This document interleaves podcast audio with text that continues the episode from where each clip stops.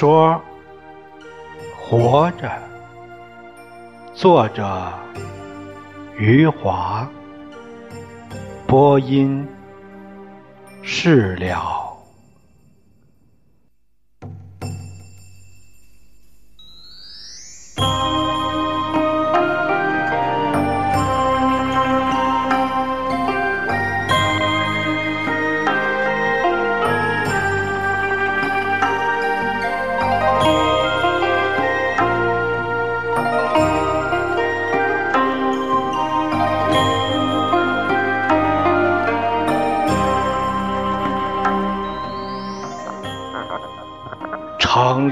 医生说，家珍得了软骨病，说这种病谁也治不了，让我们把家珍背回家，能给他吃的好一点儿就吃好一点儿。家珍的病可能会越来越重。也可能就这样了。回来的路上是凤霞背着家珍，我走在边上，心里七上八下。家珍得了谁也治不了的病，我是越想越怕。这辈子这么快就到了这里，看着家珍瘦的都没肉的脸，我想她嫁给我没过上一天好日子，家珍反倒有些高兴。就在凤霞背上说：“治不了才好，哪有钱治病？”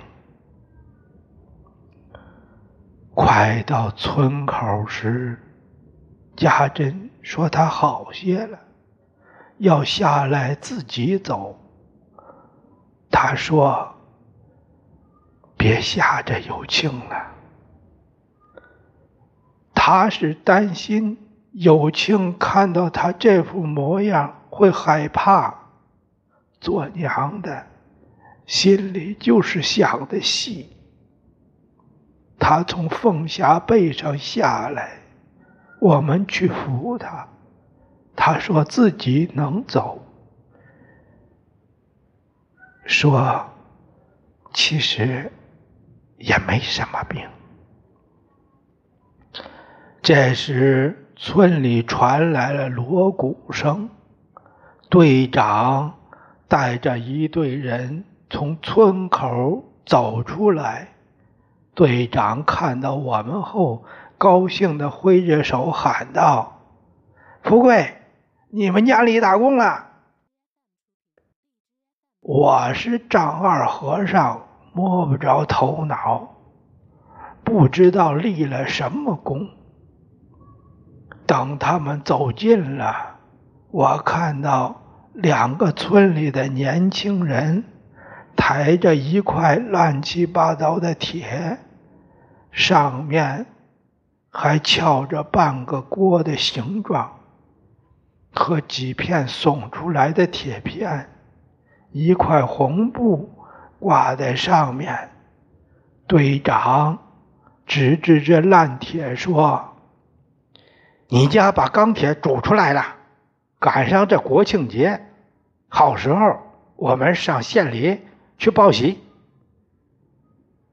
一听这话，我傻了，我还正担心着，这锅底煮烂了，怎么向队长交代？谁想到，钢铁竟然煮出来了。队长拍拍我的肩膀说：“这钢铁能造三颗炮弹，全部打到台湾去。一颗打在蒋介石床上，一颗打在蒋介石吃饭的桌上，一颗打在蒋介石家的羊棚里。说完，队长手一挥，十来个敲锣打鼓的人使劲敲起来。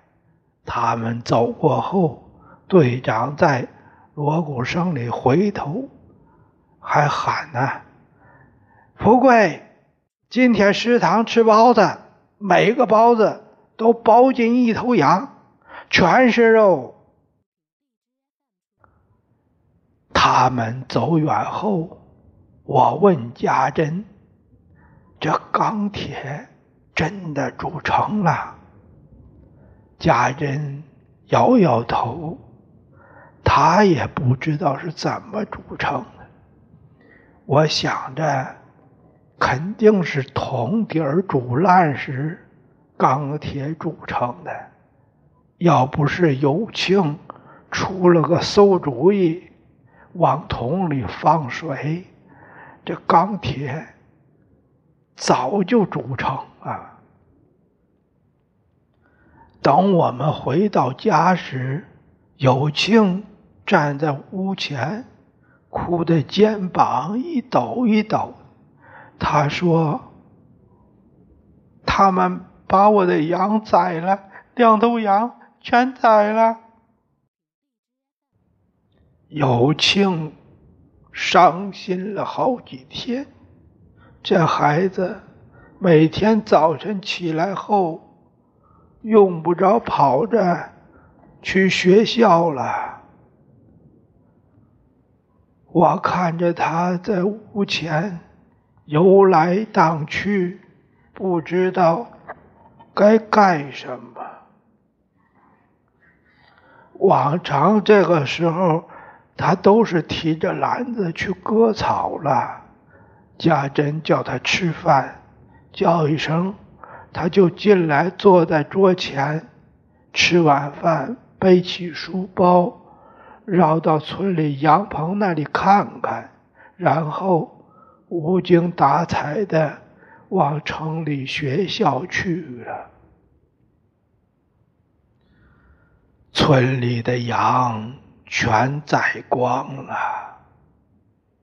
那三头牛因为要犁田，才保住了性命。粮食也快吃光了。队长说到公社去要点吃的来，每次去都带了十来个年轻人，打着十来根扁担。那样子，像是要扛一座金山回来，可每次回来，仍然是十来个人十来根扁担，一粒米都没拿到。队长最后一次回来后说：“从明天起，食堂上火，大伙赶紧进城买锅。”还跟过去一样，各家吃各家的。当初砸锅凭队长一句话，买锅也是凭队长一句话。食堂把剩下的粮食按人头分到各家。我家分到的只够吃三天，好在田里的稻子再过一个月就收起来了，怎么煮也能熬过这一个月。村里人下地干活，开始记工分了。我算是一个壮劳力，给我算十分。家珍要是不病，能算他八分。他一病，只能干些轻活，也只好算四分了。好在凤霞长大了。凤霞在女人里面算是力气大的，他每天能挣七个工分家珍心里难受，他挣的工分少了一半想不开。他总觉得自己还能干重活，几次都对队长说。说他自己知道有病，可现在还能干重活。等我真干不动了，再给我记四分吧。队长一想也对，就对他说：“那你去割稻子吧。”家珍拿着把镰刀。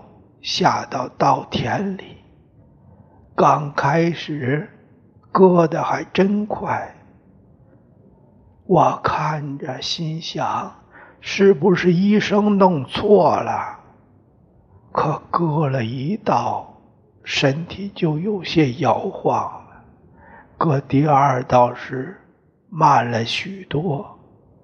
我走过去问他：“你行吗？”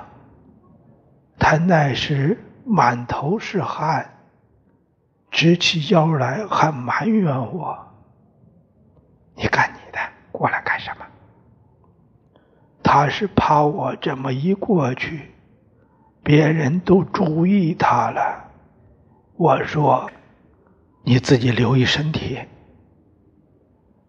他急了，说：“你快走开。”我摇摇头，只好走开。我走开后，没过多久，听到那边扑通一声，我心想不好，抬头一看，家珍摔在地上。我走到跟前，家珍虽说站了起来。两条腿直哆嗦，他摔下去时碰着了镰刀，额头都破了，血在那里流出来。他苦笑着看着我，我一句话不说，背起他就往家里去。家珍也不反抗。走了一段，家珍哭了。他说：“富贵，我还能养活自己吗？”能。以后，家珍也就死心了。虽然他心疼丢掉的那四个工分。想着还能养活自己，家珍多少还是能宽慰一下自己。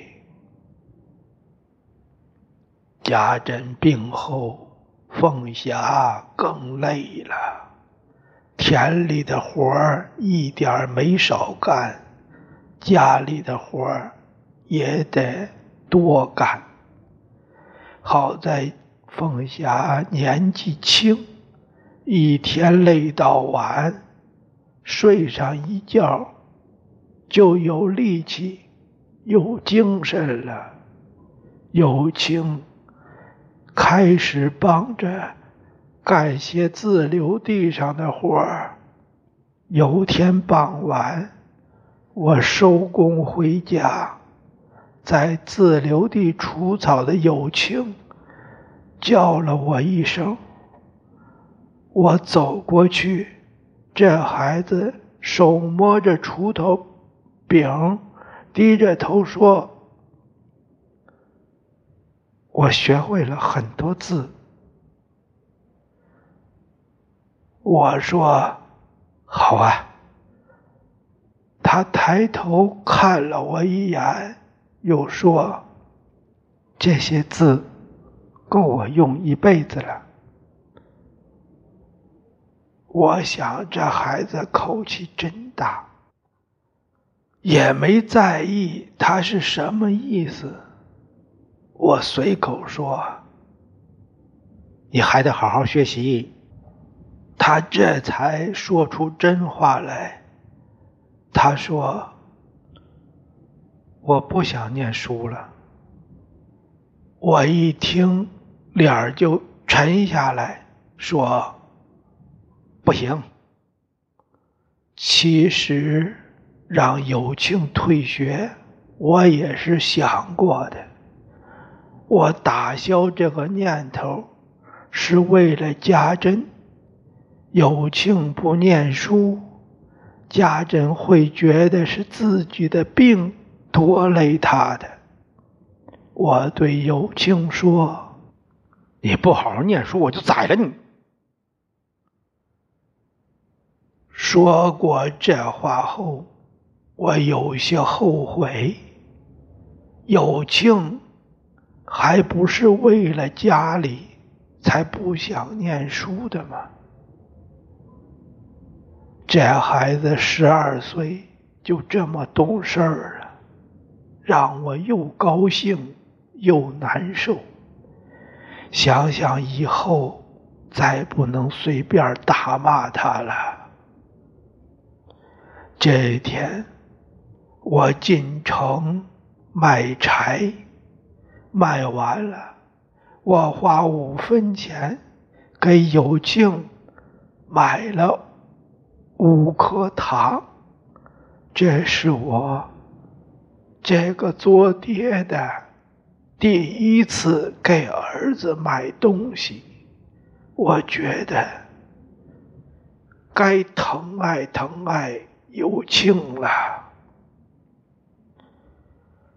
我挑着空担子走进学校，学校里只有两排房子，孩子们在里面咿呀咿呀的念书。我挨个教室去看有庆，有庆在最边上的教室。一个女老师站在黑板前讲些什么？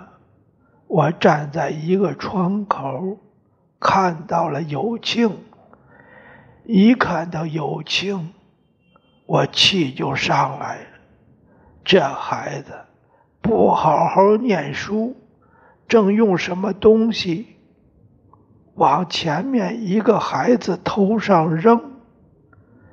为了他念书，凤霞都送给过人。贾珍病成这样，也没让他退学。他嘻嘻哈哈跑到课堂上来玩了。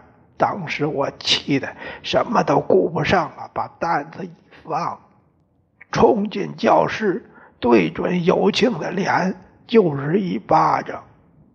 有庆挨了一巴掌。才看到我，他吓得脸儿都白了。我说：“你气死我了！”我大吼一声，有庆的身体就哆嗦一下。我又给他一巴掌，有庆缩着身体，完全吓傻了。这时，那个女老师走过来，气冲冲的问我：“你是什么人？这是学校，不是乡下。”我说：“我是他爹。”我正在气头上，嗓门很大。那个女老师火也跟着上来了，他尖着嗓子说：“你出去！”你哪像个爹？我看你像法西斯，像国民党。法西斯我不知道，国民党我就知道了。我知道他是在骂我，难怪有庆不好好念书，还摊上了一个骂人的老师。我说：“你才是国民党，我见过国民党，就像你这样骂人。”那个女老师嘴巴张了张，没说话，倒哭上了。旁边教室的老师过来，把我拉了出去。他们在外面把我围住，几张嘴同时对我说话，我是一句都没听清。后来又过来一个女老师。我听到他们叫他校长，校长问我为什么打有庆，我一五一十的把凤霞过去送人，家珍病后没让有庆退学的事儿全说了。那位女校长听后对别的老师说。让他回去吧。我挑着挑子走时，看到所有教室的窗口都挤满了小脑袋，在看我的热闹。这下我可把自己儿子得罪了。友庆最伤心的不是我打他。是当着那么多老师和同学出丑，我回到家里气儿还没消，把这事儿跟家珍说。家珍听完后埋怨我，他说：“你呀，你这样让有庆在学校里怎么做人？”我听后想了想，觉得自己确实有些过分，丢了自己的脸不说，还丢了我儿子的脸。这天中午，有庆回家，我叫了他一声，他理都不理我，放下书包就往外走。家珍。叫了他一声，他就站住了。家珍让他走过去，有庆走到他娘身边脖子就一抽一抽了，哭的那个伤心呐。